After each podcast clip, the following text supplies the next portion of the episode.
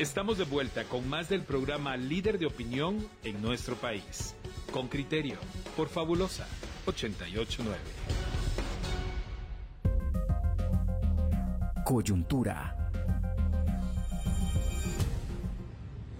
Oyentes con criterio, la Universidad de San Carlos ha anunciado que, que, vuelve a las clases presenciales en el año 2023. Usted sabe que, que la universidad se ha abstenido de hacerlo durante este año tan, tan complejo, tan complicado para la propia universidad en la que se realizó el proceso para elegir eh, rector.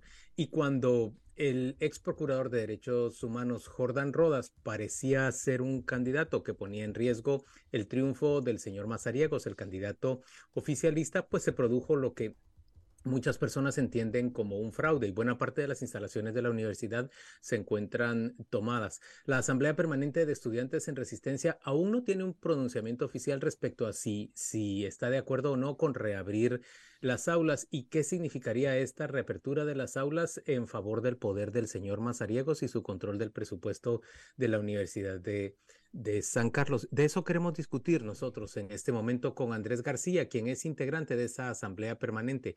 Estudia en la Facultad de Derecho y entiendo que estudia también en la Escuela de Ciencia Política de la Universidad de San Carlos. Andrés, buenos días, estás, estás con nosotros. Sí, ¿qué tal? Buenos días. Pues primero que nada, eh, agradezco el espacio que se me brinda el día de hoy y muchísimas gracias. Eh, Bienvenido. Andrés, la, la, primera pregunta para que nos quede claro, por lo menos a mí, porque Juan Luis acaba de poner ahí los dos temas, el, el desacuerdo o el no acuerdo todavía de ustedes con respecto a la apertura, ¿es por un tema de COVID o es por un tema de control mmm, por parte de, o de descontrol por parte de las autoridades de la universidad con las que entiendo que no estáis de acuerdo? ¿Cuál de las dos visiones es la que impide que, que aceptéis de alguna manera la, la presencial, la, la, forma presencial de impartir clases? Pues nosotros realmente, eh, pues ahorita, solo para actualizarte un poco, eh, desde hace ya unos meses ya se dejó, digamos, el nombre de Asamblea Permanente, ahora es Coordinadora General de Estudiantes. Y pues en realidad no es que nosotros estemos en contra de la presencialidad, de hecho, era, era, un tema que llevamos ya algunos meses eh, pensando cómo, cómo llevarlo a la mesa, pero eso no quiere decir que estamos de acuerdo con la forma en que el Consejo Superior Universitario trajo este tema a la mesa, porque sabemos primero que nada que es una medida desesperada para poner al estudiante en contra de las tomas de las instalaciones, de las ocupaciones, ¿verdad? Esto es obviamente eh, pues como ya menciono, una medida desesperada. ¿Y por qué? Porque si bien eh, la presencialidad nos beneficia en el, el desarrollo del movimiento estudiantil en la organización, también quiere decir que esta presencialidad representa eh, pues ciertas complicaciones, bajo el entendido de que el Consejo Superior Universitario, a la hora de plantearse este regreso no se ha tomado la mínima molestia para desarrollar un protocolo integral que contemple los parámetros de higiene y cuidados que dicta no solo el Ministerio de Salud, sino que tampoco toma en cuenta diferentes ejemplos de carácter internacional, otro tipo de medidas. No lo tienen en cuenta, no lo han tomado en cuenta todavía. Además de que el Consejo Superior Universitario no piensa tomar ellos esta responsabilidad del regreso como tal, sino que la van a dejar a discreción de cada junta directiva y consejo directivo de las facultades y escuelas. Y esto quiere decir que van a permitir que cada, que cada autoridad de cada unidad académica decida si regresar totalmente a la presencialidad o regresar de manera híbrida. Entiendo que, que la decisión finalmente va a quedar en manos de cada unidad académica, pero ¿sabes en qué me quiero concentrar? Yo me quiero concentrar, Andrés, en los estudiantes. He conversado con, con estudiantes de odontología, por ejemplo, que me han dicho que eh, simplemente eh, dejaron la universidad, eh, se regresaron a, a sus municipios de origen porque no hubo más clases. ¿Tú puedes contarnos, por favor, cuál es la situación de los estudiantes en San Carlos? Eh, ¿Se terminaron las clases? ¿Continuaron los estudiantes? ¿Quién nos puede dar un panorama preciso de en qué condición están los estudiantes? Me quiero enfocar en ellos. Claro, claro. Es una situación complicada, ¿no? Porque hubieron muchas unidades académicas que ciertamente se fueron a paro casi completo o completo. Una de ellas es odontología. Ellos fueron pues muy afectados por la pandemia. Ya como me has dicho, has conversado con ellos. Ellos lastimosamente ni siquiera habían podido estar inscritos en el ciclo 2022 por lo cual no se les había permitido ser estudiantes activos, esto por la negligencia de su propia junta directiva.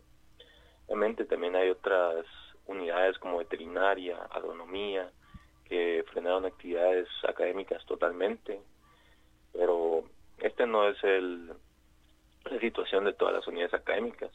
Obviamente las del área social, que son las que no tienen ningún tipo de, eh, de práctica eh, presencial, ya sea derecho, humanidades, ciencia política, inclusive algunas como ingeniería, pues simplemente no se fueron a paro. No solo por este simple hecho de que no necesitan de la presencialidad para recibir clases, sino que también responde a que las autoridades estaban a favor del fraude electoral o simplemente eh, fueron indiferentes ante este tema, ¿verdad? por lo cual tampoco tomaron ningún tipo de medida para apoyar las medidas contra el fraude. Andrés, déjame preguntarte, en este momento, ¿el señor Mazariegos y su equipo tienen control del presupuesto de la Universidad de San Carlos? Eh, sí, así es. Tienen el control administrativo de la universidad, digamos que a ellos no les afectan las eh, pues para su fin fundamental, que es el de controlar el dinero, no les afecta lo que es la, protesta que se está realizando en la universidad. No, en realidad no. Y esto es un tema bastante delicado. ¿Por qué? Porque ellos siguen tomando como excusa la cuestión de la ocupación de la universidad para dejar a muchos estudiantes sin ciertos servicios. Y esto es bien delicado porque entonces... Pero entonces han contemplado ustedes que sería quizá más razonable volver a clases presenciales y desarrollar la protesta en vivo y a todo color? La verdad es que lo hemos pensado, pero no queremos todavía eh, llegar a este punto sin tener certeza de que, de que las autoridades van a tener un diálogo con nosotros. ¿Y esto por qué? Porque aún tenemos alrededor de 10 estudiantes denunciados por la misma universidad, por las mismas autoridades.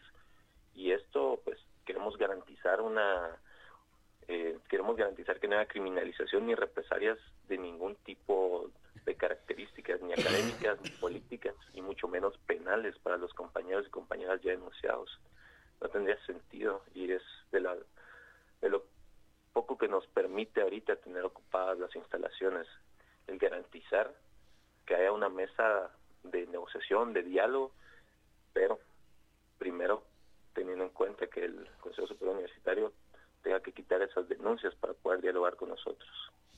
Eh, eh, Andrés, si yo fuera un estudiante de primer año, ¿qué, qué, me espera en el 2023?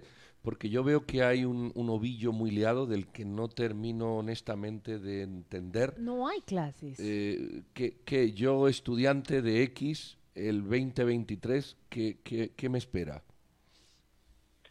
Realmente como estudiante de primer ingreso es a mí si yo fuera de primer ingreso también me esperaría una gran incertidumbre respecto a lo que va a pasar. No sabría si voy a regresar a clases como tal si voy a empezar por primera vez presencial dentro de la universidad. Yo en realidad creo que por lo menos los primeros el primer mes va a ser el más complicado para un regreso.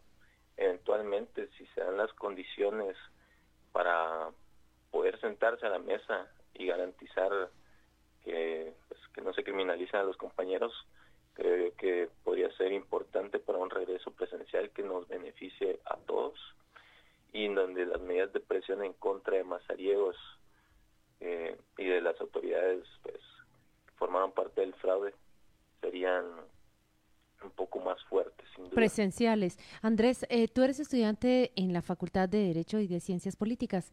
Acá en la audiencia con criterio eh, tengo eh, a oyentes que, que, están diciendo, hay estudiantes que sí van, hay clases que sí se desarrollan en línea. Eh, tengo entendido que los catedráticos y todos los empleados eh, que tienen que ver con la actividad académica van a cobrar sus salarios, sus bonos, por supuesto, de fin de año. Por favor, contale a estos oyentes que se están preguntando cómo reciben sí o no clases. ¿Cómo ha sido tu experiencia? ¿En qué año te encontrás? ¿Y cómo marcharon tus semestres del 2022? Claro, sin duda. Aquí es importante mencionar que en mis dos carreras, primero en Derecho es una carrera, pues yo diría que se ha vuelto con los años altamente conservadora y que también ha dejado un poco de lado bastante la organización a nivel estudiantil y pues la conciencia colectiva que, que debería existir dentro de los estudiantes. Asimismo, las autoridades de la Facultad de Derecho pues eh, son quienes violentaron la autonomía universitaria, así que realmente las actividades en derecho han seguido de manera normal. Así como empezaron en la pandemia en 2020, así siguen. Clases, en línea. Clases en línea, sí. Y pues sin muchos cambios en realidad. En esa política pues se intentó pues realizar el paro académico, eh, pero finalmente los estudiantes, en su mayoría relaciones internacionales podría decir, eh, votaron en la asamblea estudiantil que pues se diera un clases de carácter asincrónicas, o sea, básicamente es que no necesariamente tenían que recibir clases el mismo día, que se entregaban tareas, que podían ver las clases en cualquier momento. Pues en realidad no fue un paro, sino que simplemente una modalidad diferente para recibir clases. ¿Y todas las facultades funcionan así? ¿O hay facultades que...? No, claro que no como mencionaba antes, facultades como ontología, como veterinaria, escuelas también como la de física y matemáticas, o pues también hay otras como la facultad de farmacia, que sí pues fueron a paro total, ¿verdad? o en su mayoría fueron a paro como agronomía, que si bien no hubo un paro al 100%, sí hubo un paro alrededor del 90% casi total, ¿no? ¿Y sus catedráticos van a cobrar en este diciembre? Sí, seguramente. Tanto los que fueron a, a paro como los que no. Porque es porque realmente eh, así se así se dio realmente la contraloría pues a pesar de que estaba persiguiendo a muchos docentes porque no no estaban recibiendo clases muchos docentes, a pesar de ese paro, siguieron en operaciones, siguieron trabajando de otras formas. Muy bien, Andrés, te agradecemos mucho que, nos hayas acompañado esta mañana en Radio con Criterio. Em, definitivamente es un momento de, replanteamiento para la protesta por el fraude en la Universidad de, San Carlos con este anuncio del reinicio de las clases presenciales. Vamos a la pausa comercial y volvemos dentro de muy poco.